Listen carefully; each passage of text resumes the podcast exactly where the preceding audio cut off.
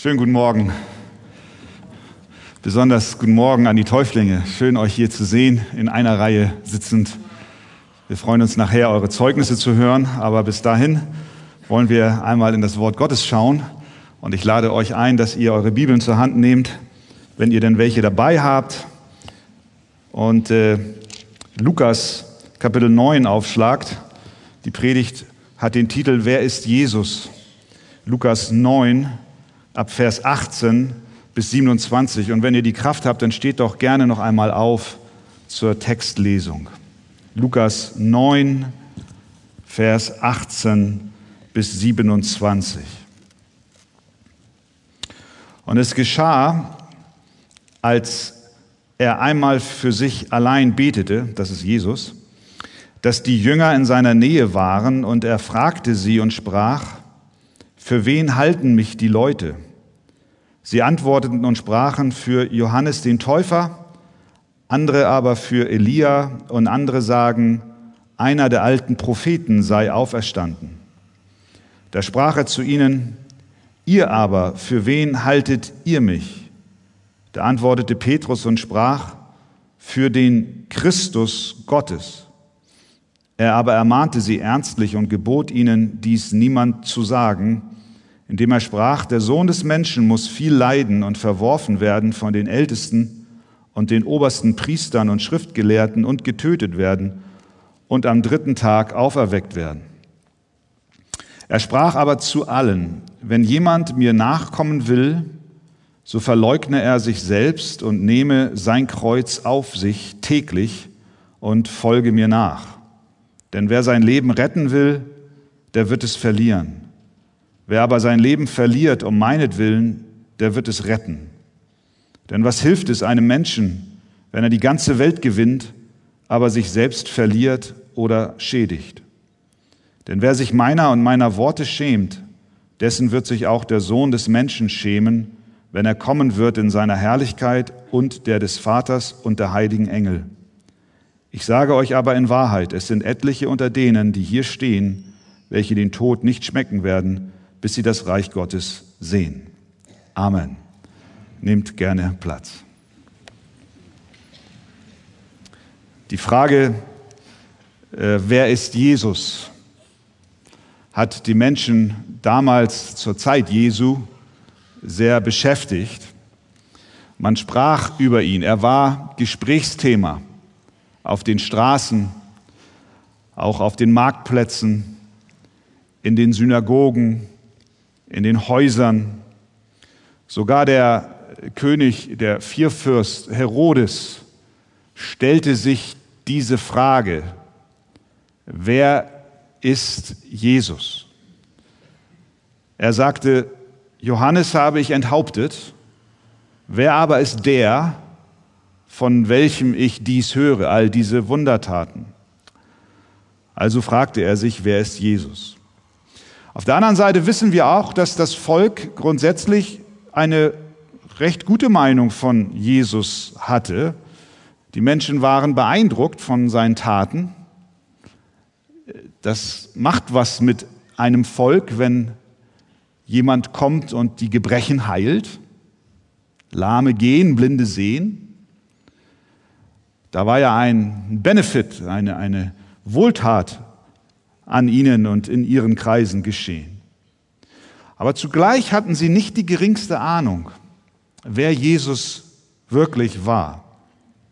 Und Jesus selbst stellt diese Frage an seine Jünger. Was sagen die Menschen? Wer bin ich? Und die allgemeine Meinung war, dass er vielleicht ein auferstandener Prophet war, alttestamentlicher Zeit, der irgendwie, weil er aufgrund seiner Wunderwirksamkeit eine besondere Kraft hatte, wieder aus den Toten auferstanden ist und wieder unter ihnen weilte, wie eben alttestamentliche Propheten eine übernatürliche Kraft hatten. Elia zum Beispiel. Oder eben Johannes. Einige dachten, er sei Johannes. Über das Leben von Jesus gab es eine Vielzahl von Meinungen. Und wahrscheinlich ist dies nur ein Ausschnitt dessen, was die Leute dachten, wer er ist. Heute ist es nicht anders. Wenn wir die Frage stellen, wer ist Jesus, bekommst du einen Haufen Antworten. Einige sagen, nach wie vor, wie schon damals, er ist ein Prophet. Etwa zwei Milliarden Muslime sagen, dass Jesus der größte aller Propheten war. Und zugleich sagen sie aber auch, er ist definitiv nicht Gott. Dieser Irrtum hat ewige Folgen. Der ewige Tod statt ewiges Leben. Andere glauben, er sei Fiktion, eine ausgedachte Figur. Albert Schweitzer, deutsch-französischer Arzt, Philosoph, evangelischer Theologe, Organist, Musikwissenschaftler und Pazifist. Jetzt fragt ihr euch, woher ich diese ganzen Informationen habe. Wikipedia.de. Ähm, aber bekannt, Albert Schweitzer. Einer der bedeutendsten Denker des 20. Jahrhunderts. Er schrieb Folgendes. Der Jesus von Nazareth, der als Messias auftrat, die Sittlichkeit des Gottesreiches verkündigte, das Himmelreich auf Erden gründete und starb, um seinem Werke die Weihe zu geben, dieser Jesus hat nie existiert. Er ist eine Gestalt, die vom Rationalismus entworfen, vom Liberalismus belebt und von der modernen Theologie in ein geschichtliches Gewand gekleidet wurde. Das ist die Auffassung nicht nur von Albert Schweitzer leider, auch noch von vielen theologischen Ausbildungsstätten dieser Zeit. Wer ist Jesus? Ein Prophet? Eine Fiktion? Andere wiederum sagen, er ist ein moralischer Lehrer. Eine sehr weit verbreitete Ansicht. Viele würden zustimmen. Absolut, richtig, dass er ein guter Mensch, vielleicht sogar der beste aller Menschen war. Folglich nehmen ihn alle möglichen politischen, philosophischen, pazifistischen Strömungen in Teilen als Vorbild. Aus Jesus, dem Sohn Gottes, wird ein großer Moralist gemacht. Andere sagen, er ist mein Traumverwirklicher, ein Helfer, der meine Wünsche erfüllt. Sie sehnen sich nach einem erfolgreichen Leben mit Gesundheit und Geld und guten Kontakten. Und so stoßen sie auf falsche Lehrer, die predigen, dass dein Leben mit Jesus zu einer einzigen Erfolgsgeschichte wird. Sie machen Jesus zu einem Erfüllungsgehilfen ihrer wirtschaftlichen und gesundheitlichen Träume. Andere sehen in ihm einen Steigbügel in eine neue Gemeinschaft. Durch ihn kommen sie in Kontakt mit einer ganz neuen Peer Group mit anderen Christen. Sie fühlen sich wohl in deren Umgebung. Das ist gut. Jeder ist hier herzlich willkommen. In jeder Kirche. Suche gerne Kontakt zu Menschen, die Jesus folgen.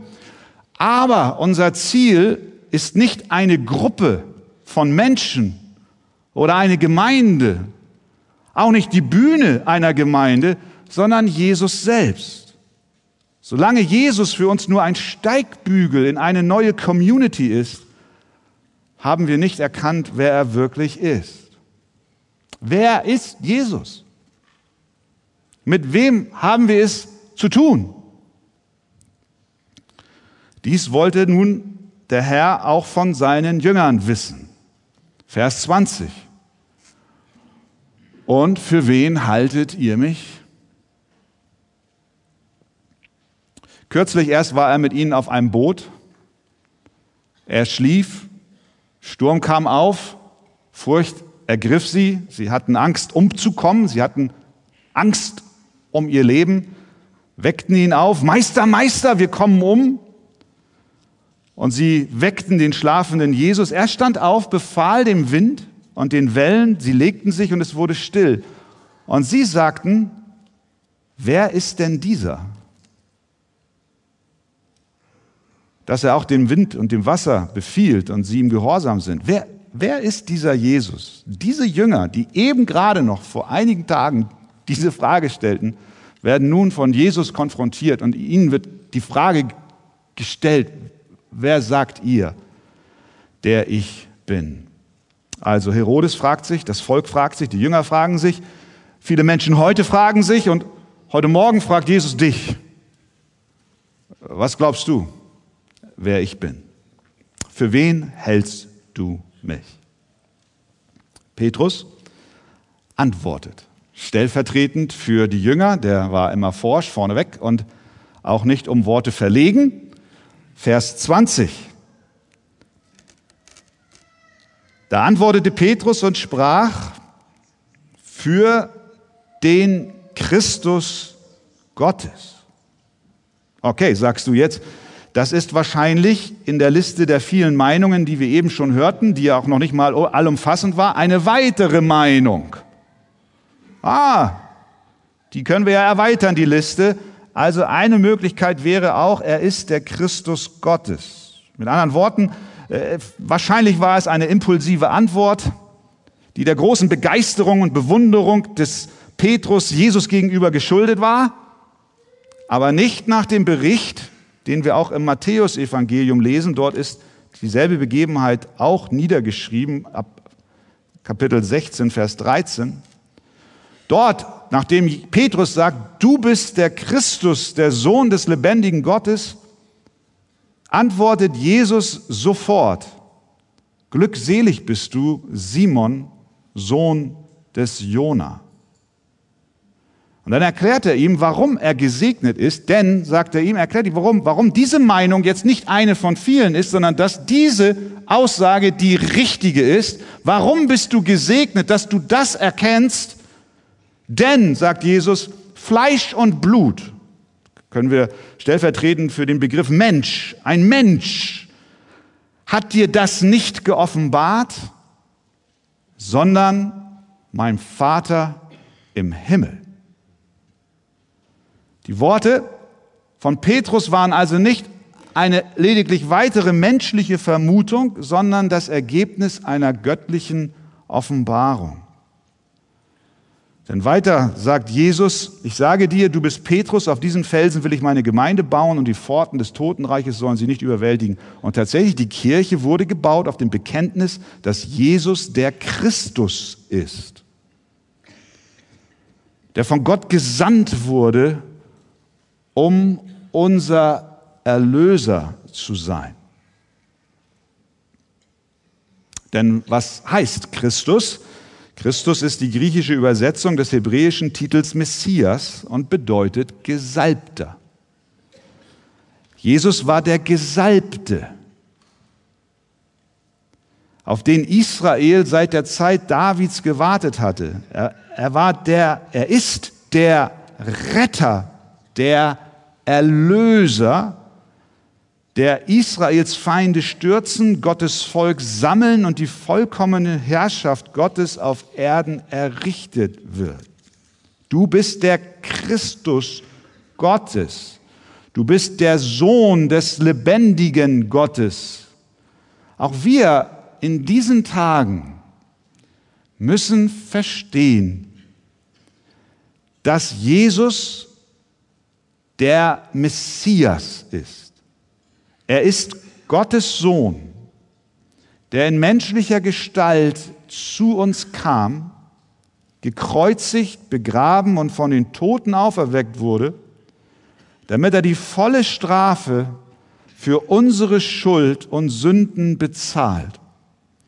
Und jetzt regiert dieser Jesus, nachdem er in den Himmel aufgefahren ist, zur Rechten Gottes und von dort werden wir ihn wiederkommen sehen. Wer ist Jesus? Er ist der Christus Gottes, der Gesalbte, der Wiederkommende, der herrschende Erlöser, der uns von unseren Sünden befreit. Diese Frage sollte jeder von uns persönlich beantwortet wissen. Nachdem Petrus nun dies sagte, lesen wir in Vers 21, Jesus aber ermahnte sie ernstlich und gebot ihnen, dies niemand zu sagen. Eigentlich würden wir sagen, warum? Warum verbietet jetzt Jesus äh, den Jüngern dies weiterzutragen, weil wir hier an einem Wendepunkt im Lukasevangelium sind. Von hier an geht es jetzt Richtung Kreuz. Und die Zeit war noch nicht vollkommen, noch nicht erreicht, noch nicht erfüllt, als dass es jetzt schon die breite Masse erreichen würde. Ich werde jetzt sterben, sondern es geht von hier auf jetzt schrittweise weiter. Sie sollten es niemand sagen. Vers 22, indem er sprach, und jetzt erklärt er ihnen, warum sie es nicht sagen sollen. Der Sohn des Menschen, sagt er ihnen, das ist Jesus selbst, also ich, muss viel leiden und verworfen werden von den Ältesten und den obersten Priestern und Schriftgelehrten und getötet werden und am dritten Tag auferweckt werden. Da, da, muss ganz viel in den Köpfen der Jünger vor sich gegangen sein. Wie kann es sein? Er ist der Messias, eigentlich im vordergründig politischen Sinn zunächst verstanden. Er wird uns befreien von unseren Besatzern der römischen Macht. Und jetzt erzählt uns dieser Messias, weil sie den Vollsinn des Wortes noch nicht erkannt haben, jenseits des Kreuzes, dass dies eine geistliche Bedeutung für sie hat. Jetzt fragen sie sich ja, wenn er ein politischer Anführer ist, wie kann er uns befreien, wenn er uns gleichzeitig erzählt, ich werde getötet werden? Das passte nicht in ihr System zusammen. Wie kann das der Weg des Heils Gottes sein? Das Szenario, das Jesus ihnen hier ankündigte, war komplett entgegen ihrer Erwartungen. Sie wussten, dass er tatsächlich der Messias war, aber dass er leiden sollte, statt in Kraft und Herrlichkeit ein Königreich aufzurichten, das machte für sie zu diesem Zeitpunkt keinen Sinn. Ja, er ist der Christus, ja, er ist der Menschensohn, er ist der erhabene Messias, der Sohn Gottes, aber jetzt zeigt Jesus hier etwas und das hat Bedeutung für uns alle. Wir werden es gleich noch sehen. Jesus zeigt uns, dass der Weg zur Herrlichkeit, die er ohne Frage hat und haben wird in der kommenden Zukunft, dass der Weg zu dieser Herrlichkeit über den Weg des Kreuzes führt. Der Weg zur Herrlichkeit führt für Jesus über die Kreuzigung und die Auferstehung. Er sagt es ihnen, der Sohn des Menschen muss viel leiden und verworfen werden und getötet werden. Aber am dritten Tag wird er auferstehen. Das ist schwer zu akzeptieren. Der gekreuzigte Jesus, das ist der Stolperstein. Ein Moralprediger, kein Problem. Ein Prophet, kein Problem. Ein Steigbügel in eine bessere Community? Kein Problem. Jemand, der mir ein besseres Leben gibt durch Gesundheit und Wohlstand? Den Jesus, den will ich haben. Aber dieser Jesus kommt jetzt zu uns und sagt, Herr, ich bin der Messias, ich bin der Gesalbte, ich bin der Sohn Gottes, ich bin gekommen, um dich zu erlösen von deiner Schuld und deiner Sünde. Und der Weg zur Herrlichkeit, zur Ausübung des vollen messianischen Wirkens geschieht nur über das Kreuz. Und das ist der Punkt, wo die Leute sich abwenden. Dann sagen sie, nee. Das war damals schon ein Anstoß und das ist heute noch ein Anstoß. So einen Jesus, der am Kreuz hängt, um meine Schuld zu sühnen und dem ich mich dann folglich auch unterordnen muss, und sagen muss, du bist mein Herr, weil durch diesen Akt der Kreuzigung und durch, seine, durch sein Begräbnis und seine Auferstehung Gott der Vater deutlich gemacht hat, es braucht ein Sühneopfer für meine Schuld. Damit gestehe ich ein, ich bin schuldig, ich brauche jemanden außerhalb von mir. Das Kreuz wird somit zu einem Symbol, was Menschen ablehnen. Er ist nicht nur ein Stolperstein damals für die Juden, das Kreuz, und eine Torheit für die Nichtjuden. Die Menschen auch heute wollen diese Art von Christus nicht. Wir wollen Facetten von ihm, aber nicht den ganzen Jesus. Aber diese beiden Dinge, das macht Jesus hier klar, gehören zusammen. Man kann das eine nicht ohne das andere haben. Es gibt keinen Christus ohne das Leiden dieses Christus. Es gibt keine Herrlichkeit des Christus ohne das Kreuz des Christus.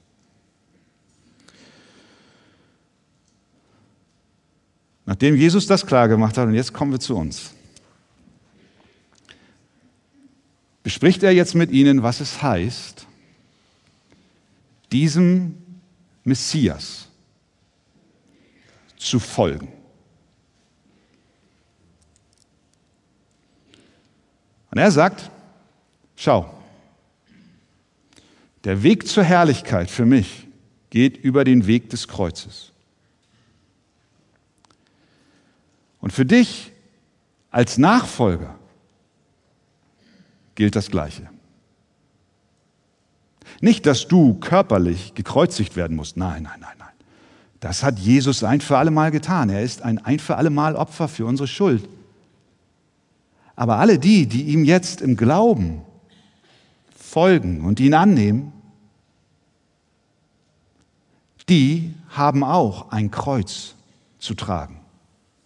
Das ist, was Jesus hier sagt. Vers 23. Wenn jemand mir nachkommen will, so verleugne er sich selbst und nehme sein Kreuz auf sich täglich und folge mir nach. Nachfolgen heißt nachahmen. Jesus hat es vorgemacht. Die Nachfolger Jesu handeln wie er. Das bedeutet, wer erkennt, im Glauben annimmt, so wie ihr Täuflinge hier vorne, wer erkennt, dass Jesus der Christus Gottes ist und ihm nachfolgt, der versteht, dass diese Nachfolge ein Aufruf eines gekreuzigten Lebens in sich birgt. Das ist so. Jesus ruft uns in die Nachfolge. Und damit verbunden ist ein gekreuzigtes Leben. Es ist eine Bereitschaft, unser Leben für ihn aufzugeben. Das ist hier kein Kuschelverein, sondern das ist, was Jesus hier sagt. Mir zu folgen heißt, bereit zu sein, dein Leben aufzugeben. Wir haben in der Kirchengeschichte Beispiele von Menschen, auch in der gegenwärtigen Zeit, die das exemplarisch vorgelebt haben. Ich denke an Jim Elliot, Missionar unter den Auca-Indianern Ecuadors. Als junger Mann wurde er im Dschungel Südamerikas von den Ureinwohnern getötet. Warum? Weil er ihnen Christus, den Messias, bringen wollte damit sie Erlösung und Errettung von ihrer Schuld und Hoffnung für ihr Leben haben. Er weihte als junger Mann sein Leben Gott und er betete dies, nachzulesen in dem Buch unter dem Schatten des Allmächtigen. Er betete dies, dort kannst du es sehen. Vater, nimm mein Leben, ja mein Blut, wenn du willst, und verzehre es mit deinem Feuer. Ich will es nicht behalten denn es ist nicht mein, dass ich es für mich behielte. Nimm es her, nimm es ganz, gieß mein Leben aus als eine Opfergabe für die Welt. Blut ist nur von Wert, wenn es von deinem Altar fließt. Und nicht lang später wurde er von einem Pfeil tödlich getroffen. Das Zeugnis dieses Mannes hat viel Frucht zur Ehre Gottes gebracht. Und es zeigt, ein Leben für Jesus erfordert Selbstverleugnung. Wenn jemand mir nachkommen will, so verleugne er sich selbst. Wie sieht diese Selbstverleugnung in unserem Leben? Wie kann sie praktisch aussehen? Das ist ja die Frage, die sich jetzt stellt. Nun, wir können generell sagen, indem wir auf den Thron unseres Lebens verzichten, indem wir nicht selbstbestimmt über uns verfahren, sondern Gott regieren lassen, indem wir uns radikal von unserer Selbstbezogenheit lossagen. Was sind unsere Kreuze, die wir tragen sollen? Diese Kreuze begegnen uns immer da, wo wir in den Fußstapfen Jesu gehen und uns auf ihn einlassen. Die Kreuze kommen automatisch. Wenn du ernsthaft Jesus folgst, kommen Kreuze. Wir ertragen Verachtung, weil wir den schmalen Weg gehen. Wir werden verspottet, weil wir die Geschäftsethik Jesu auf der Arbeit leben. Wir nehmen den Kampf mit der sexuellen Versuchung entschlossen auf und folgen unserem Herrn auch auf diesem Gebiet. Du würdest dort keine Kämpfe haben, würdest du Jesus nicht folgen. Dann würdest du deinen inneren Antrieben und Begierden hinterher eilen. Aber in dem Moment, wo du sagst, Jesus regiert mein Herz, hat er auch das Sagen auf diesem Gebiet. Wir entscheiden uns. Das bedeutet, Kreuz zu tragen. Obwohl wir schon lange auf einen Partner oder eine Partnerin warten, wir entscheiden uns, uns nicht mit Ungläubigen einzulassen, eine Beziehung mit ihnen einzugehen. Das fühlt sich wie ein Kreuz an. Und ich sagte, ja, es ist ein Kreuz. Aber Jesus hat es uns gesagt. Wir gehen auch nicht mit unserem Freund oder unserer Freundin ins Bett, sondern wir warten auf den heiligen Bund der Ehe. Wir nehmen das Kreuz Jesu auf uns, indem wir den Süchten absagen, indem wir nicht sitzen, wo die Spötter sitzen. Wir nehmen unser Kreuz auf uns, indem wir in schwierigen Umständen, wo Gott so weit entfernt scheint und du das Gefühl hast, er sieht dich nicht mehr. Du nimmst in diesen tiefen Tälern das Kreuz auf dich, indem du sagst, und doch ist Gott die Wahrheit. Und ich werde ihn nicht verwerfen, auch wenn es sich komplett gegen meine Gefühle im Moment richtet, weil die Wahrheit bleibt. Mein Gott ist der Herr aller Zeit, haben wir eben gesungen, und auch in dem tiefen Tal. Unsere Kreuze entstehen durch unsere Hingabe zu Jesus. Meine Frage heute Morgen ist, trägst du solch ein Kreuz? Trägst du es? Für die Jünger muss es ein Schock gewesen sein. Und vielleicht fällt es auch uns heute Morgen schwer, das zu begreifen. Die unmittelbare Konsequenz unseres Bekenntnisses zu Jesus als dem Christus bedeutet tatsächlich eine Last auf sich zu nehmen. Es bedeutet täglich das Kreuz zu tragen.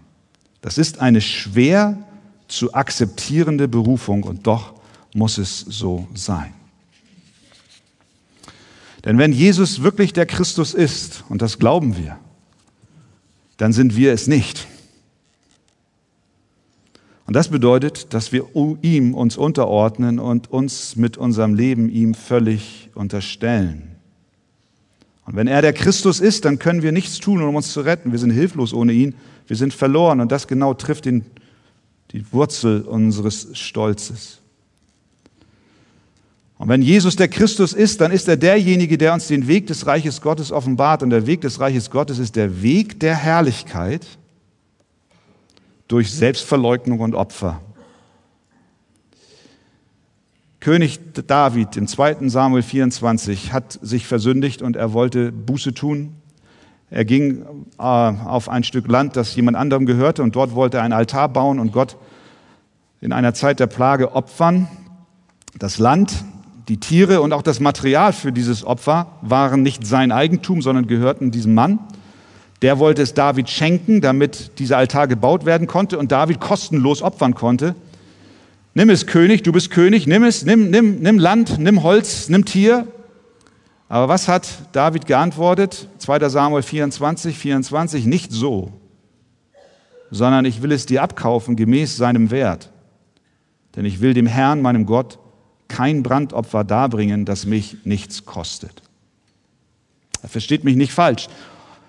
Das ist kein Widerspruch gegen die in der Bibel weit verbreitete und fest verankerte Lehre, dass wir aus Gnaden errettet sind durch den Glauben. Gottes Gabe ist es, es ist ein Geschenk. Die Nachfolge, die Erlösung ist ein Geschenk. Wir können sie nicht bezahlen. Aber dann sagt Jesus, nachdem er uns mit der Erlösung beschenkt hat, die kostenlos ist, sagt er, jetzt folge mir nach und das wird dich etwas kosten. Dein altes Leben musst du zurücklassen, den Anfechtungen und Versuchungen in einem Kampf widerstehen, weil der Weg zur Herrlichkeit war schon für ihn der Weg über das Kreuz. Wie könnte es für seine Jünger anders sein? Paulus schreibt in Philippa 3, aber was mir Gewinn war, das habe ich um des Christus willen für Schaden geachtet. Ja, wahrlich, ich achte alles für Schaden gegenüber der alles übertreffenden Erkenntnis Christi Jesu, meines Herrn, um dessen Willen ich alles eingebüßt habe. Und ich achte es für Dreck, damit ich Christus gewinne. Er, er, hat, er hat hier sein altes Leben über Bord geworfen. Er hat Opfer gebracht, weil Christus ihn neu gemacht hat. Selbstverleugnung ist ein Kreuz, das man täglich tragen muss. Es bedeutet, alles aufzugeben, um ihm zu folgen. Wie sieht es mit deiner Selbstverleugnung aus? Jesus weiter, Vers 24. Denn wer sein Leben retten will, der wird es verlieren. Wer aber sein Leben verliert um meinetwillen, der wird es gewinnen, der wird es retten. Schau, es gibt keinen besseren Deal. Der, der festhält an seinem alten Ego, an seinem alten Ich, an seinen sündhaften Neigungen und Leben, der bekommt hier von Jesus schwarz auf weiß ins Stammbuch geschrieben, du wirst dein Leben verlieren. Das ist deine Zukunft. Aber Jesus in seiner Gnade will dir zeigen und dir helfen, dass du dein Leben nicht verlierst, sondern dass du es bewahrst. Und dies geschieht, indem du dich selbst verleugnest, indem du dein Leben verlierst. Wir, wir, haben, wir haben Beispiele. Ich habe gelesen, ich hoffe, dass das auch stimmt, was ich jetzt erzähle. Es hört sich fast so, aber ich habe es gelesen. Von Karl dem Großen, kennt ihr den? Äh, Frank kennt den. Der kommt aus Franks Heimatstadt, aus Aachen, ne? Ja, ja. Karl der Große.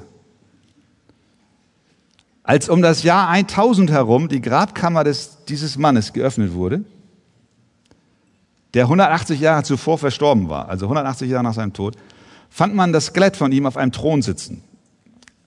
Habt ihr das schon mal gehört, ja? Und wenn es nicht stimmt, dann ist es trotzdem eine sehr gute Illustration. Umgeben von immensen Schätzen. Auf dem Schädel war noch die Krone auf dem Schoß eine Bibel aufgeschlagen bei diesem Vers. Was nützt es dem Menschen, wenn er die ganze Welt gewinne und doch Schaden nimmt an seiner Seele? Was das ausdrücken will, ist, schau, das ist schon im Materiellen so. Wenn du, wenn du, wenn du, wenn du kannst, du kannst nicht die Schätze dieser Welt mitnehmen. Wenn du stirbst, musst du sie hier lassen. Das ist, was Jesus hier sagt.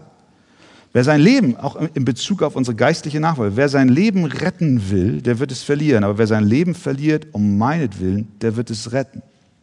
Dies steht im Widerspruch zu der weit verbreiteten Haltung, die sich auch unter Christen breit macht. Wir sind mehr und mehr fasziniert vom eigenen Ich. Wir sind mehr und mehr selbst fokussiert. Für viele ist der christliche Glaube lediglich dazu da, ihr Leben, ihre Ehen, ihre Bankkonten, ihr Prestige zu verbessern, aber ein Kreuz zu tragen, einen Preis zu zahlen, der anfällt in der Nachfolge Jesu, dazu sind wir nicht bereit. Aber Jesus lehrt das Gegenteil. Und er sagt dir, er will dir dein Leben schenken. Er will es segnen. Er will dich erfüllen. Er will dich auch befreien von deinem eigenen Ich und von deinen alten Mustern, in denen du lebst. Und so haben wir hier in diesem Abschnitt eine, Antwort auf die Frage, wer ist Jesus? Und wir haben auch die Konsequenz dieser Antwort, was es heißt, diesem Messias zu folgen, nämlich indem wir unser Kreuz auf uns nehmen. Jesus beendet diesen Abschnitt, indem er die Jünger auffordert, ihn zu bekennen. Wer sich meiner Worte schämt, dessen wird sich auch der Sohn des Menschen schämen, wenn er kommen wird in Herrlichkeit. Aber wir wollen uns dieser Botschaft nicht schämen. Und das tun auch die Täuflinge nicht in ihrem Zeugnis gleich. Ihr habt Jesus als Messias angenommen, als den Retter und Erlöser. Ihr glaubt, dass er eure Schuld bezahlt hat. Und als Folge dieses kostenlosen Gnadengeschenkes wollt ihr auch mit ungeteiltem Herzen eurem Meister folgen. Sagt ihr Amen, ihr elf? Das ist das Bekenntnis. Aber nicht nur für euch. Dieses Bekenntnis ist erforderlich für jeden Nachfolger Jesu. Wir sind hier nicht eine Gemeinschaft, die um jeden Preis wachsen will, sondern wer sich Christus beugt, der wird auch ein verändertes Leben führen. Und da wollen wir einander helfen, in aller Schwachheit, aber wir wollen uns nicht zurücklehnen und sagen, die Gnade übertüncht alles. Die Gnade rettet uns, aber sie gibt uns auch den Auftrag, unser Kreuz auf uns zu nehmen und den Kampf mit unserem alten Wesen auch uns zu stellen. Aber jetzt sind hier auch Menschen, die sich diese Frage vielleicht noch gar nicht so gestellt haben. Wer ist Jesus? Wer ist er denn deiner Meinung nach? Moralischer Lehrer, Prophet, Traumverwirklicher, Steigbügelhalter, Partnervermittler oder nicht doch Messias? Sohn Gottes, dein Retter, dein König.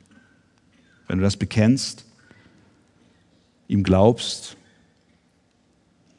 deine Schuld und Sünde ihm bringst, dann vergibt er dir und macht dich neu. Und er schenkt dir echtes, wahres Leben. Und das wünsche ich. Das wünsche ich uns allen. Amen. Ja, Vater im Himmel, wir danken dir für diesen Sonntag. Wir danken dir für die Taufe, die wir erleben, für dein Eingreifen in das Leben der Täuflinge, aber auch in das Leben von vielen unter uns. Und wir danken dir, dass du uns offenbarst, dass du der Messias bist, der Sohn Gottes. Was für ein Geschenk, diese Offenbarung zu empfangen. Petrus hat sie sich nicht erkauft. Fleisch und Blut haben es ihm nicht offenbart, sondern der Vater im Himmel. Und äh, dieses Gnadengeschenk, vollkommen umsonst, das, das gibst du gerne uns auch hier heute Morgen. Und dafür preisen wir dich. Und danke, dass du uns auch hilfst, auseinanderzuhalten, dass die Erlösung umsonst ist, aber die Nachfolge mit, mit Kosten verbunden ist. Nicht damit wir uns seliger machen, als wir schon sind, sondern weil wir unserem Herrn und Meister folgen, dessen Weg in die Herrlichkeit über das Kreuz lief. Ich bitte dich für Menschen auch aus der Gemeinde, für Geschwister im Glauben, die da auch lässig geworden sind und auch viele Kompromisse eingegangen sind mit der Welt und mit ihrem Leben. Herr, hilf, dass wir heute Morgen wieder neu erschüttert sind, bis ins Mark hinein. Dass es nicht eine Lappalie ist, dir zu folgen, sondern dass du uns in die ernsthafte Nachfolge rufst. Das erbitte ich dich für und das erbitte ich für uns alle, Herr. Und da, wo wir gefehlt haben, vergib uns unsere Schuld. Verändere du unser Herz. Mach uns wieder rein und neu und schenk uns diesen Blick für das gnadenvolle, überfließende Leben, was du uns schenken willst. Amen.